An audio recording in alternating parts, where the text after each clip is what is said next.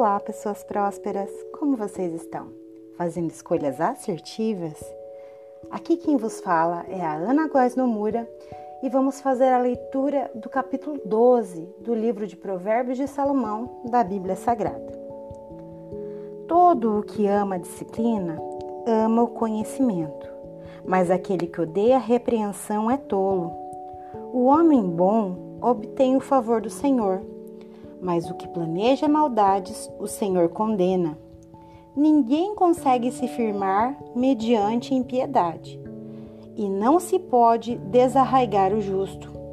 A mulher exemplar é coroa do seu marido, mas a de comportamento vergonhoso é como câncer em seus ossos. Os planos do justo são retos, mas o conselho dos ímpios é enganoso. As palavras dos ímpios são emboscadas mortais, mas quando os justos falam, há livramento. Os ímpios são derrubados e desaparecem, mas a casa dos justos permanece firme. O homem é louvado segundo a sua sabedoria, mas o que tem coração perverso é desprezado. Melhor é não ser ninguém e ainda assim ter quem o sirva, do que fingir ser alguém e não ter comida. O justo cuida dos seus rebanhos, mas até os atos mais bondosos dos ímpios são cruéis. Quem trabalha sua terra terá fartura de alimento, mas quem vai atrás de fantasias não tem juízo.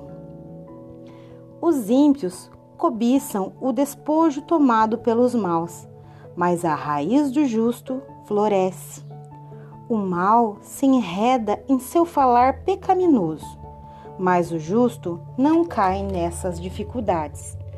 Do fruto de sua boca o homem se beneficia, e o trabalho de suas mãos será recompensado. O caminho do insensato parece-lhe justo, mas o sábio ouve os conselhos. O insensato revela de imediato seu aborrecimento, mas o homem prudente ignora o insulto. A testemunha fiel dá testemunho honesto, mas a testemunha falsa conta mentiras. Há palavras que ferem como espada, mas a língua dos sábios traz cura.